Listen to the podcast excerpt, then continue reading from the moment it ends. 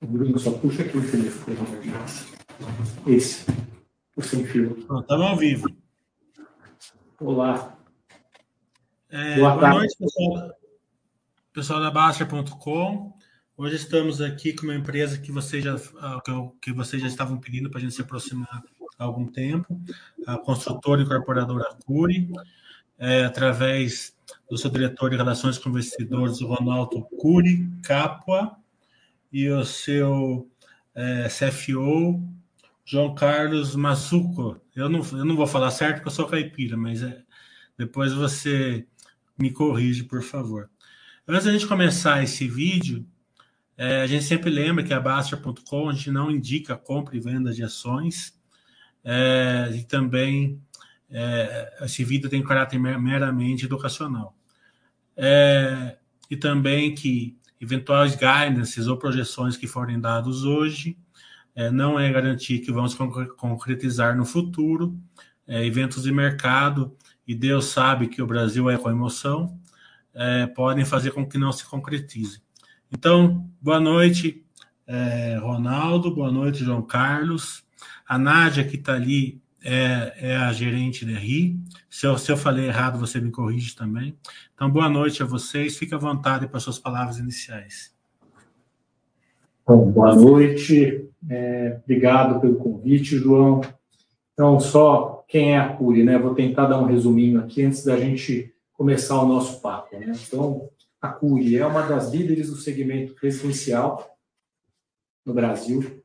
É, a nossa atuação geográfica é focada aí, é, é, na região metropolitana de São Paulo, do Rio de Janeiro e de Campinas, são essas três regiões metropolitanas, porque é onde está concentrado o maior déficit habitacional do país, e são as três regiões metropolitanas aí com mais renda per capita também. A gente tem mais de 58 anos de experiência construindo é, residenciais, conjuntos residenciais. Então, há muitos, em muitos anos, a gente tem muitas décadas de experiência acumulada aqui. E é, a gente tem um amplo portfólio que atende aí é, das faixas mais baixas do programa habitacional até as faixas mais altas e até um degrau acima, um, dois degraus acima aí do, do programa habitacional. Super importante falar isso, a gente pode até se aprofundar um pouquinho mais nessa questão.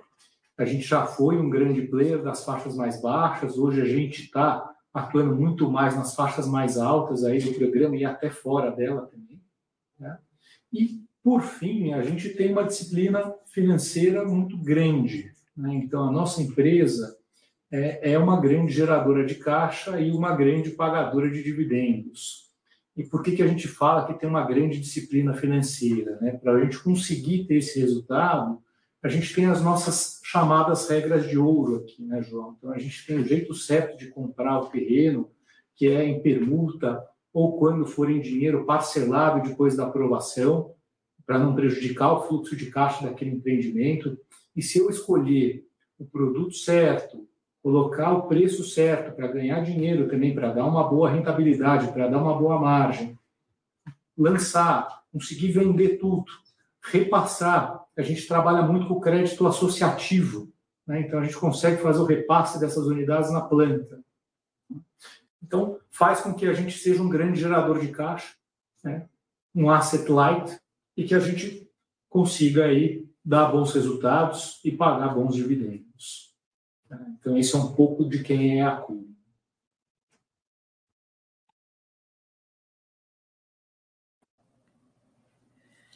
Vamos falar da localização que vocês têm. Vocês são Campinas, São Paulo e Rio de Janeiro, né?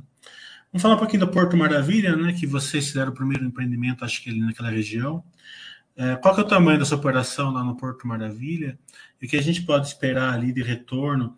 É, o que, que vocês fazem ali? Vocês fazem Casa Verde Amarelo ou vocês já estão fora do programa ali na, na região?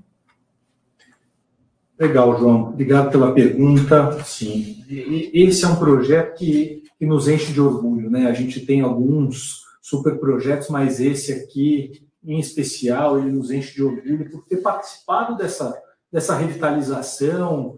Eu não sei quanto você conhece, quantos espectadores conhecem da história do Porto Maravilha.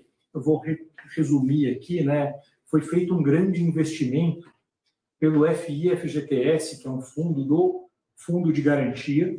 Ele foi lá, fez um grande investimento, mais de 5 bilhões de reais, e ele ficou com as CEPACs, que eram aqueles potenciais construtivos. Né? Com esse dinheiro, foram feitas diversas obras de melhoria nessa região do Porto. Então, foi feito VLT, foi feito, tiraram aquela perimetral, que era um negócio horrível, fizeram um túnel.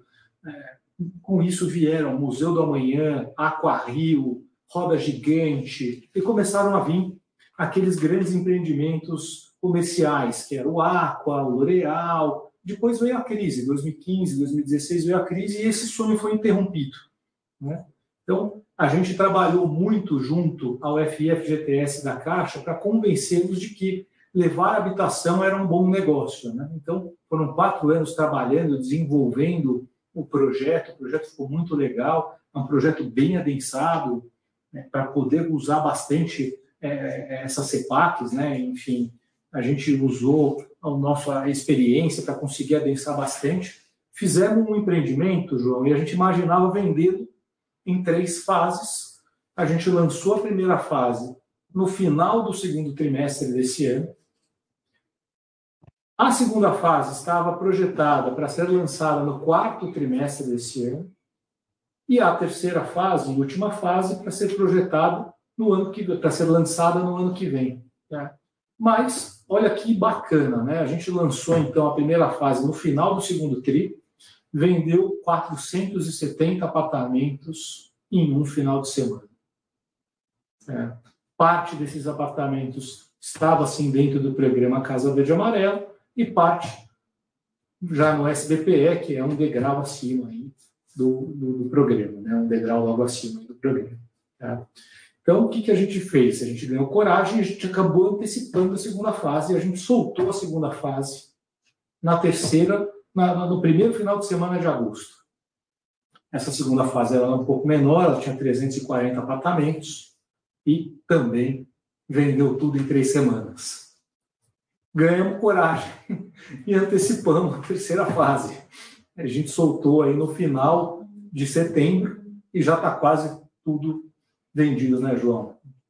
E, e, com aumento de preço. E com aumento de preço entre as fases, né? Então, a primeira fase, ela saiu a um preço médio de 2,65.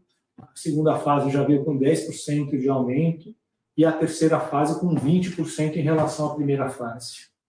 É. E é, para nós é um motivo de orgulho, porque assim, era uma região que estava abandonada, né? assim, não tinha empreendimento já há alguns anos, a gente conseguiu fazer esse trabalho e já puxou mais investimento Tem outras construtoras dispostas a lançar lá, programando lançamentos. Nós mesmos já adquirimos mais três terrenos naquela região.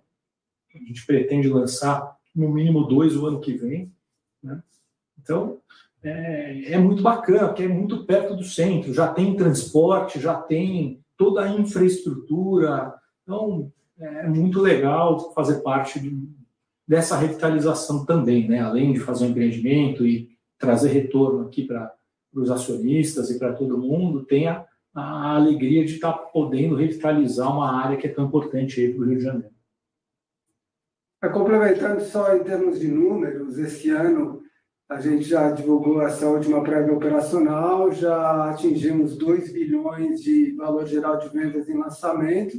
O Porto Maravilha representa aí 340 milhões desses 2 bilhões. Né? Então, você vê que, se considerarmos o que o Ronaldo falou também, de já termos adquirido novos terrenos, ele acaba tendo uma relevância aí para a gente quando se fala, em particular, de operação de Rio de Janeiro. Eu ia perguntar se vocês conseguem replicar lá no Porto, mas vocês já falaram que já compraram mais terrenos. É, vamos falar um pouco da regulamentação no Rio de Janeiro, então. É tranquilo? É igual São Paulo? É mais difícil? Como que vocês. É, é, é um gargalo, não é? Olha, João, tá principalmente, principalmente nessa área central, não. A gente tem um apoio danado da prefeitura, tem um interesse né, enorme em, em desenvolver a, a, região central e a zona norte do Rio de Janeiro. Então, a gente tem é, é, buscado nosso land bank, né, formar nosso land bank, nosso estoque de terrenos nessa direção aí, porque realmente existe um empenho adicional da prefeitura, por parte da prefeitura, em viabilizar empreendimentos, e não só os nossos, e de qualquer empresa, isso é muito legal também, que resolveu investir nessa região central do Rio e na Zona Norte, que é onde está a infraestrutura né, do Rio de Janeiro, você tem um incentivo lá para as aprovações. Então, é, as aprovações andam muito bem lá, sim.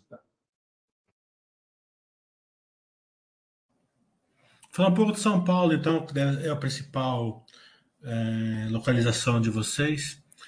É, vocês têm aí um é, 10 bilhões de VGV de Land Bank. Né? É, pelo pelo é, que vocês VGV que vocês lançaram esse ano, são cinco anos mais ou menos de lançamento. Então fale um pouco como está espalhado esse Land Bank em São Paulo, é, qual que é o futuro da empresa, se vocês vão continuar na minha na, na, na Casa Verde e Amarela, se vocês vão subir de degrau, né? Fale um pouco do, do planejamento estratégico em relação a esse land bank na cidade de São Paulo. É, o land bank já chegou em 11.400, a gente divulgou a prévia nessa semana, já com 11.400, ele vem crescendo. É, prioritariamente, aí não é só em São Paulo, também em Campinas e no Rio de Janeiro, a gente tem buscado cada vez mais áreas mais centrais, próximas ao centro. Né?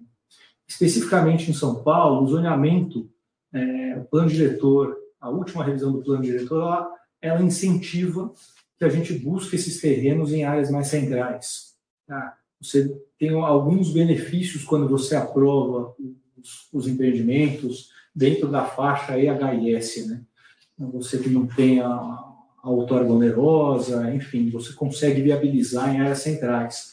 Então, o que eu posso dizer, abrir, inclusive está na nossa apresentação institucional, parte desse bank, tá, João? A gente não tem problema nenhum em abrir, a gente tem trabalhado cada vez mais, eu vou dar exemplo do que está por vir ainda esse ano, tá, João?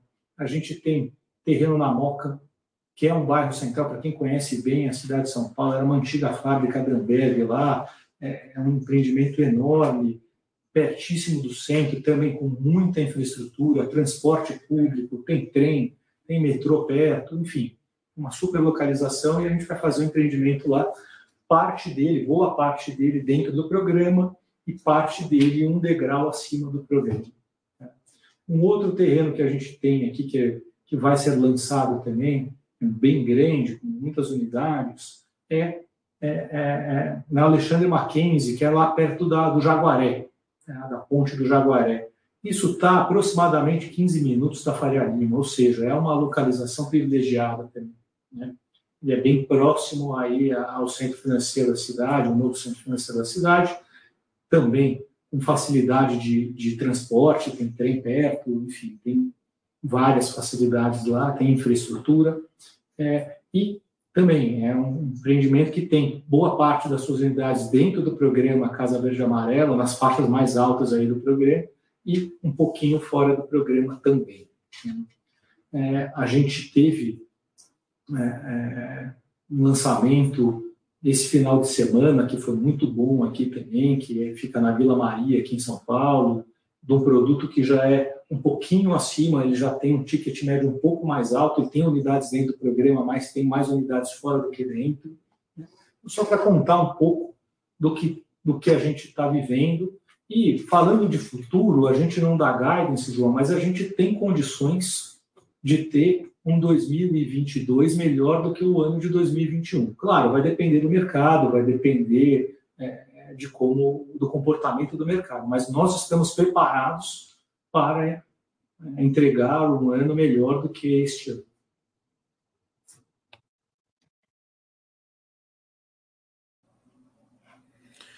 É... Velocidade de venda de vocês é bem alta, né? É, é uma das maiores do setor. Velocidade de vendas altas normalmente muito, não, não sempre, mas muitas vezes vem atrelado a uma margem menor. Né? É, não é tão simples pegar só a velocidade de vendas como indicador. Mas vocês não, vocês conseguem uma margem alta, é, mesmo com uma velocidade de vendas altas. Então, parabéns por isso. É, mas isso também está vindo no modelo de negócio de vocês, né? É, que é o, terreno que vocês têm, né? É, então, os empreendimentos que vocês fazem é muito terreno e pouca obra, né? É, é, pouco terreno e muita obra. Então, você um terreno grande, você o valor do metro quadrado é pouco terreno e bastante obra ali é, para vocês conseguirem uma margem alta dessa e também o, o, o, a parte operacional de vocês, os seus, os seus padrões, né? É a hora que você vem para o centro, esses terrenos tendem a ficar menores, né? E vocês vão, vão, vão é, é, fazer com mais terreno e menos, e menos obra dentro do seu mix. É, a, com a inflação do jeito que está e o, INC, o INCC do jeito que está, vocês acham que vocês conseguem manter uma velocidade de vendas com essa margem? Porque se a gente olhar a margem REF de vocês, né, é, a gente consegue enxergar que o futuro de vocês é margem para cima até, né? Mesmo com a inflação alta. É, então, como que vocês esse, esse crescimento indo mais para o centro em relação a essas questões? Bom, é, vamos responder em partes aqui. Eu vou responder um pedaço, vou pedir para o João responder um outro pedaço aqui. É. É, não é verdade, a gente tem conseguido comprar grandes terrenos nas áreas centrais. A prova disso são esses dois que eu comentei, e tem mais outros tem o terreno da Guido Calói, que é a antiga fábrica da Calói. São terrenos enormes, tá? Todos esses para fazer aí mais de duas, três, quatro. Esse da Moca que eu comentei tem um potencial para fazer até 9 mil unidades. Então, são, continuamos buscando terrenos grandes, né? É importante o jeito que a gente adquire terrenos, para, como eu já disse, não, não prejudicar o fluxo de caixa do empreendimento, não prejudicar o fluxo de caixa da empresa. Então, a gente busca comprar prioritariamente em permuta, quando for em dinheiro parcelado depois da aprovação, para não prejudicar, você dá um sinal pequeno, que quando você vai comprar terreno de empresa, por exemplo, é mais difícil você comprar em permuta. É mais fácil você fechar um fluxo. A gente pede, dá um sinal, pede um tempo de aprovação, tem as cláusulas resolutivas lá, se alguma coisa der errado, se der certo, a gente paga isso num fluxo grande para não prejudicar é, é, o empreendimento. Então, é, em relação à, à, VSO alta, é um conjunto de coisas, né, João? Não é uma coisa única. Né? Então, assim, um terreno numa boa localização, ele é fundamental, ele ajuda muito. É muito importante. Né? O produto certo também é muito importante. O preço certo também é muito importante. Então, é, é, localização, produto, preço e a gente tem um diferencial que é o nosso time de venda, o jeito que a gente vende. É, a gente, diferente das outras empresas que trabalham é, no segmento, no mesmo segmento que a gente atua, a gente copia a, é, a estratégia que é usada no altíssimo padrão. Então, a gente sempre faz um pré-lançamento, onde a gente apresenta para o nosso time de vendas. A gente hoje tem mais de 900 corretores cadastrados nas três praças onde a gente atua. Né? Então, a gente faz um evento para apresentar o produto para esse time de vendas, dar material publicitário para eles irem buscar esses clientes. A gente sempre faz um stand de vendas com é, é, maquete, apartamento decorado, imagens, muitas imagens do lazer, realmente para encantar o cliente, né? Quando ele chega lá.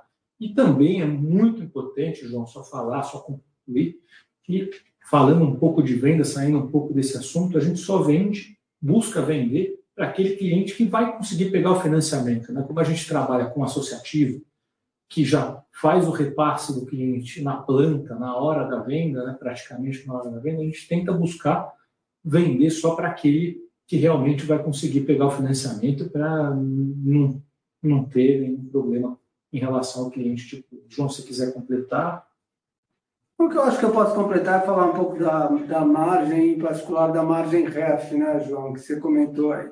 A, a margem REF, por definição, ela é carregada pelos empreendimentos que eu tenho muita venda e quase nenhuma evolução de obra ou nenhuma, ou seja, todo resultado ele é resultado futuro. Né? Então aí tem dois aspectos. Um é essa safra de terreno e, e de lançamentos que estão mais do que demonstrada no resultado que a gente vem apresentando em 2020, comprovadas mais uma vez por nossa prévia operacional. Então, exemplo, é, lançamentos que, que mencionamos, o Porto Maravilha, lançamentos aí é, né, em regiões centrais aqui de São Paulo, aqui a Avenida Sabaré, Barra Funda tudo mais. É, então, são empreendimentos que eu tive muito sucesso de venda e que eu nem comecei obra. E são empreendimentos mais que isso, João, são empreendimentos que, como eu venho lançando agora, é, eu já estou incorporando a inflação no preço de venda, no VGV. Então, eu já estou fazendo ajustes no meu valor de venda, no meu preço unitário, para compensar essa inflação. Então, esses empreendimentos, eles acabam não sofrendo ou sofrendo menos os efeitos da inflação. Então, eles têm aí esta margem que a gente vinha realizando desde o final de, de no quarto tri do, do, ano passado, é evidente, quando a gente apresentou uma margem aí na, na faixa de 40%, né? e que veio sendo ajustada por conta da inflação da, é, ao longo desse ano. Ah, é, os lançamentos recentes que estão é, no REF, praticamente, já tem uma inflação aí, uma compensação no, no preço de venda do, no, no PGV. Então, por isso que a gente, no mínimo, espera continuar postando margens em linha com o que a gente vem postando agora. É, João, outra coisa importante, né, só completando aqui, quando a gente busca esses empreendimentos que eles estão nas faixas mais altas do programa e um degrau acima, a gente tem uma expectativa aqui de buscar uma margem maior do que aqueles que operam nas faixas mais baixas do programa. Né? Aqueles que estão nas faixas mais baixas do programa, por exemplo, eles têm mais dificuldade de subir preço. Né? A atuação geográfica também é super importante. A gente trabalha nas duas maiores cidades do país, nas três maiores cidades do país, né? onde tem renda, tem bastante gente com renda. Então aqui tem espaço a gente buscar um produto um pouco melhor, uma renda um pouco maior. Em outras praças, às vezes, não tem esse mercado, ou ele é menor, ele é mais limitado. Então, tem, tem, tem isso também que é importante colocar. E sobre inflação, só deixar claro, a Curia ela sempre foi muito conhecida por ser uma empresa conservadora tá? nos seus orçamentos de obra. Há muitos anos, o pessoal fala, que vocês são muito conservadores nos orçamentos de obra que vocês fazem e nas viabilidades também. A gente é super conservador nas nossas viabilidades. Né? E como o, nosso João Azuco aqui falou, de um tempo para cá, a gente aumentou esse coeficiente de conservadorismo. E a gente mantém isso. Né? Se não fosse isso, nossas margens poderiam estar vindo maiores até. Né? Ah, poxa, se não vier essa inflação que vocês estão deixando essa gordura, o que pode acontecer é melhorar a margem, não piorar a margem. Acho que é esse cuidado que a gente toma aqui também. Só para o acionista que interessar de ser sócio de vocês, e é, tem bastante gente já de olho aqui na nossa live, então vou dar alguns dados para ele. A inflação da Curi, como é que ela funciona, né? É, já que é um dado que está preocupando todo mundo. Ah, as construtoras no médio, médio alto, em São Paulo, que é o core business de vocês principal, eles têm uma inflação entre 50% a 60% em cima do NCC, né? Pra, é, vocês é, deve ser menor, porque, né, porque o tamanho da obra não é tão grande, vai menos ferro, eu acho. Né? É, mas eu também não sei. Você pode falar para vocês como que roda a inflação em cima do NCC para vocês? Porque o mercado coloca, enxerga o NCC mas a NCC é uma cesta, né, que representa muito mal uma construtora é, de um porte grande igual vocês, né? Ah, João, assim, a gente, obviamente, tomou alguns sustos aqui, né, com, não só com aço, mas com o que aconteceu aí em todos os materiais. Né? Só alguns pontos. A gente trabalha com alvenaria estrutural, ou seja, é uma, uma técnica de construção que é mais simples do que a tradicional, a convencional. Então, a gente usa recursos né, materiais que, às vezes, eles sofrem um pouco menos do que os outros. Né? Então, principalmente quando a gente fala ali dos marmoristas, do mármore, do granito, que chegou a sofrer até com abastecimento, né? O bloco cerâmico que a gente, desculpa, o bloco de cimento, que é o que a gente mais usa aqui para fazer a estrutura dos nossos prédios, o, o, aço, a gente não chegou nas praças onde a gente atua a sofrer com abastecimento. Acho que é um ponto super importante. Né? É, outro ponto importante de, de, se dizer aí é a, a, gente não ficou acomodado, né, João? Tiveram alguns empreendimentos que a gente viu que a gente teria margens menores né? e a gente voltou para a mesa para renegociar com o dono do terreno para conseguir segurar a margem no mesmo patamar. Teve um outro terreno em que a gente ousou. A gente fez uma pesquisa de mercado e resolveu colocar um produto um degrau acima daquele que a gente tinha planejado quando a gente comprou o terreno. Tá? E, obviamente, é um produto que tem uma margem maior. Né? E, neste caso especificamente, foi um sucesso. A gente lançou também na primeira semana de agosto quase 900 apartamentos. O empreendimento chama Mérito Sabará, na zona sul aqui de São Paulo, próximo ao clube de golfe lá. Vendeu 900 apartamentos em três semanas também. Então, deu certo essa aposta. Né? Então, dessa forma que a gente fez aqui para driblar. Né? Outra coisa que a gente fez também foi antecipar a compra de material em algumas obras. A gente nunca tinha feito estoque nas nossas obras, a gente veio fazer isso. Se você for visitar uma obra nossa, qualquer obra nossa, em Campinas, em São Paulo, no Rio, você vai ver estoque de aço, estoque é, de tubos, estoque de, de fios, enfim, tudo que dá para estocar de cerâmica, tudo que dá para estocar já está estocado nas obras, né, para garantir, pelo menos, que aquela obra não vá sofrer é, um possível ramp-up dos preços. João, não sei se você quer completar alguma coisa. Não, acho que, é, assim, talvez em termos de, de, de uma proxy do INCC, é, eu diria que a gente é, estaria aí em torno de uns 70% do INCC, alguma coisa nesse sentido. Tá? Então, mas é, é, o que você tem que olhar é, é assim, o que, que seria uma obra que eu orcei no final do ano passado e quanto que eu teria de inflação hoje se eu estivesse orçando esta obra hoje. Tá? Então, vamos falar na faixa de, de 10%, 11%. Né? Agora, no pacote de, de, da empresa como um todo, é, a inflação ela, ela bate de uma forma diferente. Como eu falei, empreendimentos que eu estou lançando agora, eu consegui absorver parte dessa inflação no preço. É, empreendimentos que eu lancei e que eu tenho uma velocidade de vendas mais lenta, eu também vou, vou ajustando o preço do meu estoque, tentando compensar. À medida que o, que o mercado consegue absorver isso aí, a gente vai compensando essa inflação no preço também. É, empreendimentos que eu eventualmente já vendi tudo e eu tenho já uma boa parte da minha obra é, andada também, então o impacto da inflação ela é, ela é um pouco diferente. Então é muito difícil você, no todo, conseguir é, cravar um número de, de quanto essa inflação está impactando a, a companhia no geral. É, acho que o ponto importante, é, é, eu vou repetir o que eu falei há um tempo atrás aqui, né? a empresa sempre foi muito conhecida por ser conservadora nos seus orçamentos. Então, nessas horas aqui, acaba que traz algum benefício em você ser conservador né, nos orçamentos. O Não. impacto para nós acaba sendo um pouco menor. É, mas isso é, é importante entender, porque tudo, o mercado coloca todo mundo na mesma cesta, né? E vocês, eu tinha certeza que a inflação de vocês é bem menor do que o mercado está tá descontando das empresas. É, então, é, e, é, e é uma, uma, das explicações porque vocês conseguem manter uma margem muito interessante mesmo com esse cenário de aumento. Outra coisa que o mercado não está enxergando é o secundário, né? É, o mercado secundário de imóveis praticamente zerou aí, né, com a taxa de juros lá embaixo. Né?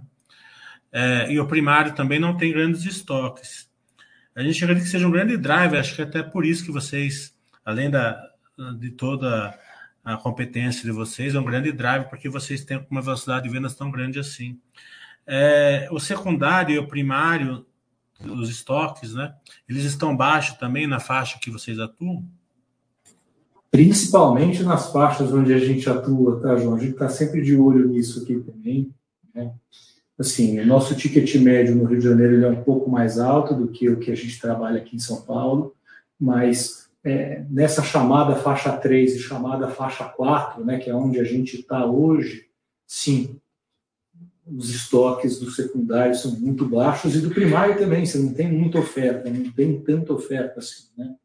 principalmente aqui é, na cidade de São Paulo, Rio e Campinas, que é onde a gente trabalha. Isso, sem dúvida, contribui bastante aí para o sucesso da nossa VSO.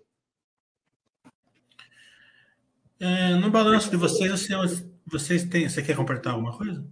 Não. Não? No balanço de vocês, vocês têm um resultado financeiro assim baixo, né? Perto do, do NCC e da, do GPM que, tá, que as empresas estão conseguindo incorporar nos seus resultados. Isso se deve aos repasses que vocês fazem e vocês acreditam que indo para para faixas é, mais em cima da, da, da Casa Verde e Amarela, vocês vão conseguir ter, ter uma linha é, também é, operacional ali dentro do dentro do resultado financeiro? O, nosso resultado financeiro ele é praticamente um reflexo é, do que a gente carrega aí de caixa da nossa posição de dívida líquida. É, então, é, a Cury é uma empresa, eu gosto de dizer isso, que acho que o Ronaldo já tentou expressar isso aí. Ela é uma empresa que se alavanca muito bem no crédito associativo, no repasse rápido. É, isso faz com que eu não precise me alavancar muito no, com dívida na, na, tanto é, corporativa quanto financiamento à produção. Então, o nosso volume de financiamento à produção é muito baixo também. É, e aí a, e a gente é muito gerador de caixa, a gente tem uma distribuição de dividendos aí sólida que a gente faz uma vez por ano, então a nossa operação ela, ela carrega um, uma posição de caixa muito sólida. Né? Nós temos uma, uma posição aí de, de dívida líquida que a gente fechou o, o último trimestre com mais de 200 milhões. Né? Então, uma dívida líquida sobre o PL é, de 30% negativo, né? então uma posição de caixa líquida. Então, João, acho que é isso que é o reflexo, o que eu pago de, de financiamento, de certa forma, eu recebo também é, em termos de, da minha posição de caixa. Claro que eu, que eu tenho um spread aí de, de custo de dívida, é, mas o nosso custo de dívida também, ele é um custo de dívida é, bastante baixo aí. É, é, nós, tomos, nós, temos dívidas tomadas lá 2019, 2018, que eu carrego no balanço e é um custo muito baixo.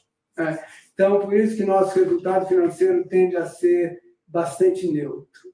É. É, eu, não, eu não fiz a pergunta direito. Deixa eu fazer a pergunta melhor para você. a empresa pensa em, em, em, criar um novo vertical de, de geração de valor? e começar a financiar os seus clientes com a caixa que vocês têm, com a geração de caixa que vocês têm, porque aí tem duas gerações de valor, né? Além de vocês receberem juros, né? É, acima do que está na renda fixa, é, vocês também financiam aqueles clientes que não conseguem ter um financiamento. Clientes bons, né? Mas que são profissionais liberais, precisam compor renda é, em família, que muitas vezes não atinge ali o score bancário. Né? Então, vocês pensam em criar essa vertical ou vocês pensam em continuar nessa tocada mais conservadora nessa questão do caixa? Porque é interessante para o acionista entender é, quais são as verticais que a empresa tem e o que, que ela pensa para o futuro, né? para tomar decisões melhores. Tá, a gente já tem essa vertical aberta aqui, né, João? Então, se você pegar a nossa carteira, e a gente divulga isso no nosso release de resultados, tá? ela está perto de 630 milhões de reais. 50 e pouco por cento dela são das chamadas vendas diretas. O que, que é a venda direta? Como é que é a nossa regra aqui para a venda direta? O cliente tem que nos pagar no mínimo 60% do valor do imóvel até a chaves. Eu digo no mínimo porque tem empreendimentos que a gente exige até 70%. É. Esse valor corrige com o INCC, é feita a alienação fiduciária para garantir segurança jurídica para nós e para o cliente também. Né? E aí entra o saldo com IGPM mais doce. Tá? O que a gente observou nesta carteira é muitos dos clientes nos buscando para antecipar. Porque realmente é um cliente que tem um bolso mais fundo, ele tem condições melhores. Né? Pagar 60% até a chaves é, um, é, um, é uma família que já tem mais recursos. E quando a gente viu o, INCC subindo bastante, o GPM subindo bastante, esse cliente começou a nos buscar e antecipar, e quitar, enfim, diminuir um pouco esse, esse saldo. O resto da carteira é o chamado prosoluto, né? é aquele pedaço onde ele não consegue pegar o financiamento bancário tá? e que nós financiamos. Importante dizer que a nossa política de prosoluto é muito justa. Ou seja, a gente não gosta de fazer prosolutos longos. A gente tenta casar o prosoluto, é, que é essa diferença que o cliente não consegue pegar o financiamento, no período da obra. A gente gosta de receber tudo durante o período da obra. Resultados muito bons, né? É, esperamos um belo resultado no terceiro trimestre é, cotação lá embaixo, mercado batendo na, no setor. Né? É, caixa, líquido, né? É, como é que a companhia está tá enxergando uma geração de valor através de uma recompra?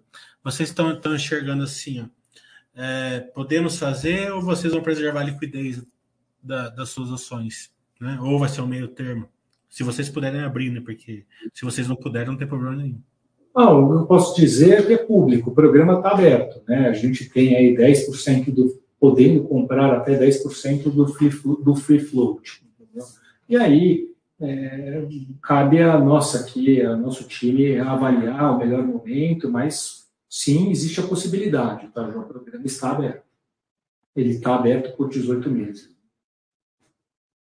Se você for perguntar para a gente aqui, João, a gente acha que a ação está barata, obviamente que eu vou te responder, está muito barata. Você deve achar também. É, agora, você não pode sair recomprando por. É, você, tem, você tem que fazer uma análise técnica também do mercado. Né? Então, é, mercado ou qualquer empresa não é necessariamente. É, é, as ações não são necessariamente reflexo dos fundamentos da empresa. Né? Então, é, é, é uma decisão é, que não é fácil sair para comprar se está barato. E a outra coisa também, é, a gente está vendo aí inúmeros é, planos de recomprar de ações lançadas aí nesse, nesse, neste ano, é, do ano passado para cá, e o anúncio de, de plano de, de, recompra ele não move, não move mercado. É, a gente mesmo publicou nosso anúncio recentemente e ele não faz nada no mercado. Então, a questão é quando que a gente vai é, entender que tecnicamente faz sentido comprar é, para dar um retorno até é, também a mais para o acionista, porque quem ganha com a recompra acaba sendo o acionista, na verdade, né? não a empresa em si. Aqui na Baixa, é. a gente, é a gente, nós somos investidores longo prazo, né? então a gente não se importa tanto assim com a cotação. É, o programa de recompra, é, a gente considera ele muito interessante, não porque ele vai fazer a ação subir em si, não, né? A gente sabe que é o mercado é soberano. Mas sim porque vocês, como vocês falaram, o valor intrínseco está interessante e vocês vão gerar valor para o acionista fazendo essa recompra. É, o doutor Augusto está perguntando aqui, na média geral da cura, o preço do terreno equivale a quantos por, por cento do valor total do empreendimento? 15%. 15%.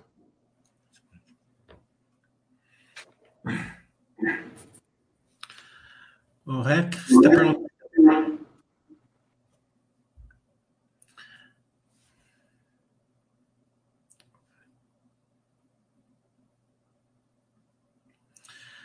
O resto da pergunta está pedindo um overview aqui. Eu até ia perguntar no final, mas já vamos, já vamos fazer o overview aqui. O que vocês puderem falar é, do, do que vocês estão tão, tão enxergando aí. Pro, eu sei que é, no Brasil é difícil você enxergar o longo prazo, mas no curto prazo, aí um ano. É, eu sei que também esse ano aqui vai ser, deve ser com emoção, né? Porque vai ter eleição. É, mas o que vocês puderem fazer do, do planejamento que vocês estão é, pensando para um ano, para um, um horizonte de um ano? É, João, vamos lá. É, a gente já, esse ano, já, já, já lançou, né, nos nove meses, e vendeu 2 bilhões de reais. Né? Lançou e vendeu 2 bilhões de reais. Né? A gente está vendo é, um quarto trimestre forte, estamos esperando um quarto trimestre forte, os estandes continuam cheios, a procura por imóveis continua acontecendo. Né? Como eu disse, para 2022, a gente tem condições de fazer um ano até melhor do que 2021. Agora, se a gente vai fazer, se a gente vai conseguir fazer, é muito difícil a gente falar, né? A gente segue atento aqui à inflação, é um dos pontos que nos preocupa, né? É, não só nacional, internacional, a alta de juros também, e é, China, eleições no Brasil, é difícil da gente conseguir cravar. O que eu quero dizer aqui é que, assim, se o mercado continuar do jeito que está hoje, nós temos condições de fazer ainda mais do que fizemos esse ano. É simples. Como a gente antecipou fase de empreendimentos, eu citei no começo aqui do nosso bate-papo o empreendimento do Porto Maravilha. Tinha uma fase prevista para o final do segundo trimestre, a segunda fase prevista para o quarto TRI e a terceira fase prevista para 2022. E a gente lançou as três fases em três meses. Eu tenho outros grandes terrenos que têm muitas fases que se forem bem, eu consigo antecipando fase. Se não for bem, se o mercado não estiver bom, simplesmente a gente segura, não abre fase, não lança o terreno. A gente tem uma máxima aqui, não queimar terreno bom em momento ruim. Ah, acho que essa é uma das regras de ouro da companhia aqui, e a gente não pretende quebrá-la para bater guidance ou para bater qualquer meta, por isso até que a gente não dá esse, esse compromisso, né? não assume esse compromisso com o mercado. A gente falou aqui de mercado secundário e veio uma pergunta aqui, é uma pergunta assim, é, acredito que vocês não, não façam, né? tenho certeza que vocês não fazem, mas pode é bom para tirar dúvida dos investidores. A gente falou em mercado secundário, eles estão perguntando se vocês compram imóveis usados. A gente falou mercado secundário, que quando o mercado secundário de usados diminui o estoque, né, isso daí favorece as incorporadoras de construtoras, né? não que vocês comprem é, imóveis usados, né? Acredito que seja isso, né? Não compramos imóveis usados, não. Não. Mas é bom sempre tirar a dúvida das pessoas. Claro. É...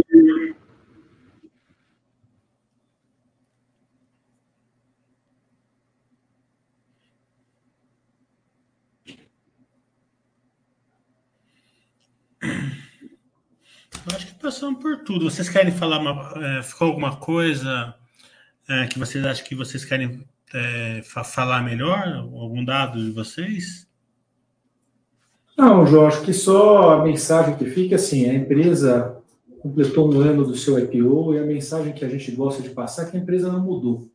Né? Ela segue com os mesmos princípios, com a mesma filosofia, ou seja, a gente busca comprar terrenos do jeito que a gente julga ser o jeito certo, que é prioritariamente em permuta, quando em dinheiro parcelado depois da aprovação, busca definir direitinho o produto, escolher bem dentro do nosso portfólio de produtos qual é o produto, o melhor produto para aquele terreno, para aquela localização, caprichar também, escolher direito o preço de venda para não, não, não encalhar, né, para acertar lá a venda, é, é, lançar um empreendimento já com financiamento contratado para poder repassar o cliente já na hora da venda é super importante e ter essa estratégia de venda que busca aí é, vender e repassar no mínimo 70% em até seis meses do, do, do empreendimento. A gente segue buscando esse modelo. Tá? E, óbvio, construindo dentro do, do, do, esperado, né, da qualidade, ou até acima da, da qualidade esperada pelo cliente, cumprindo os prazos, cumprindo o preço também, para não, não, ter problema, é, e garantindo a satisfação dos clientes. Né? Acho que é muito legal, João, só colocar aí, a gente recebeu um prêmio no mês passado, o prêmio Master Imobiliário, de um empreendimento que a gente fez no bairro do Engenho Novo, no Rio de Janeiro. Né?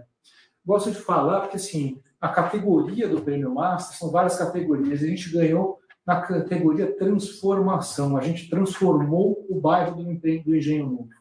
O nosso empreendimento realizado lá, de mais de 1.500 unidades, ele transformou o bairro. Era um terreno que a gente comprou da Oi. Né? Esse terreno estava largado lá, tinha usuários de crack dentro do terreno. Você imagina como é que estava o entorno desse terreno o nosso empreendimento mudou o entorno. Então é muito legal falar sobre isso, sobre esse propósito que a gente tem aqui de transformar os bairros. Né? É, talvez uma mensagem aqui também, do ponto de vista de, de expectativa de como será a operação e o resultado da CURI, no ponto de vista financeiro. Né? Então, a gente gosta também de dizer aqui, é, João e o pessoal aí, é, que nos acompanha, é, a Curi, ela, ela, como incorporadora imobiliária, ela é a soma de cada um dos seus empreendimentos que a gente executa individualmente. Então, à medida que eu aplico o mesmo princípio em cada um desses empreendimentos, os princípios que o, que o Ronaldo acabou de falar, é, de, de compra de terreno, de estratégia comercial, localização, repasse rápido. Então, eu consigo continuar entregando o meu modelo de resultado, continuar entregando o retorno que a gente entrega aí para o acionista, que é um ponto de destaque da Cure, é, independente de quanto eu crescer. Por quê? Porque eu entrego este, este resultado individualmente em cada empreendimento.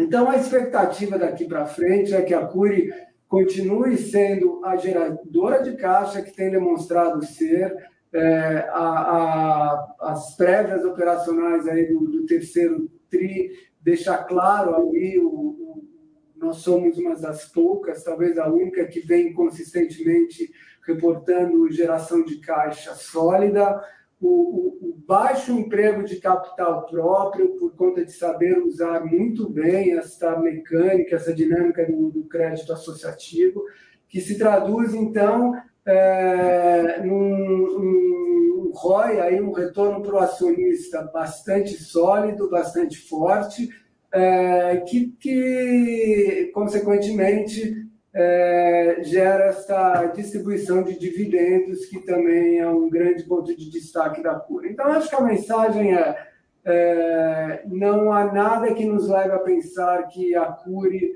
é, será diferente nesses quesitos e nesses resultados financeiros daqui para frente, é, mantendo a mesma taxa de crescimento ou mesmo até acelerando seu próprio crescimento. É, para encerrar a pergunta que todo mundo gosta de fazer, né? É, qual que é a NAV de vocês? Se vocês é, tiverem usado. O, o, NAV depende muito dos critérios que você usa para calcular o, o, NAV, né? Então, é, eu diria que ele é muito, muito maior do que o preço que a gente tem hoje é, de aí um pouco mais de sete reais por ação. É, é, a gente não divulga, mas ele ele está muito mais próximo aí do, do nosso preço-alvo do que do preço hoje é, praticado aí no mercado para a nossa ação. Vou até dar uma, uma sugestão para vocês divulgarem que o pessoal adora, né, Vitor? É, em consultório. É, ah, é? Não, vamos, vamos levar em consideração a sua sugestão, com certeza. É.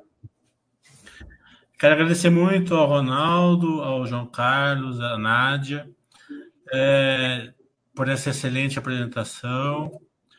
É, esperamos fazer mais no futuro com vocês, cada seis meses, mais ou menos, que é o, o que a gente faz com as empresas, o normal que a gente faz aqui, sempre para deixar é, o acionista bem a par do que está acontecendo com a empresa. É, e, e é, quero colocar a Baster em, em, em, à disposição de vocês, se vocês precisarem fazer pesquisa, é, perguntar uma coisa para o seu acionista, interagir com o seu acionista, vocês têm a sua própria página da empresa lá dentro da Baster, né? É, e para o pessoal da Baster.com e do YouTube, que temos acho que 500 e poucas pessoas já, né, no total. É, que a Nádia é a gerente da RI o, o, o, Ronaldo é o diretor da RI, então é com eles que vocês é, vão, vão interagir de mais, de mais de perto a hora que vocês ligarem ou mandarem e-mail para vocês tirarem suas dúvidas com a empresa.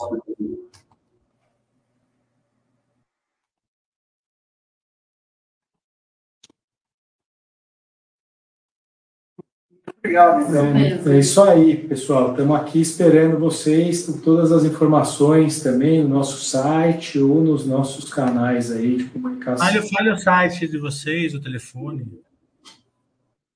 É o ri.cure.net e se o nosso e-mail de RI é o ri@cure.net.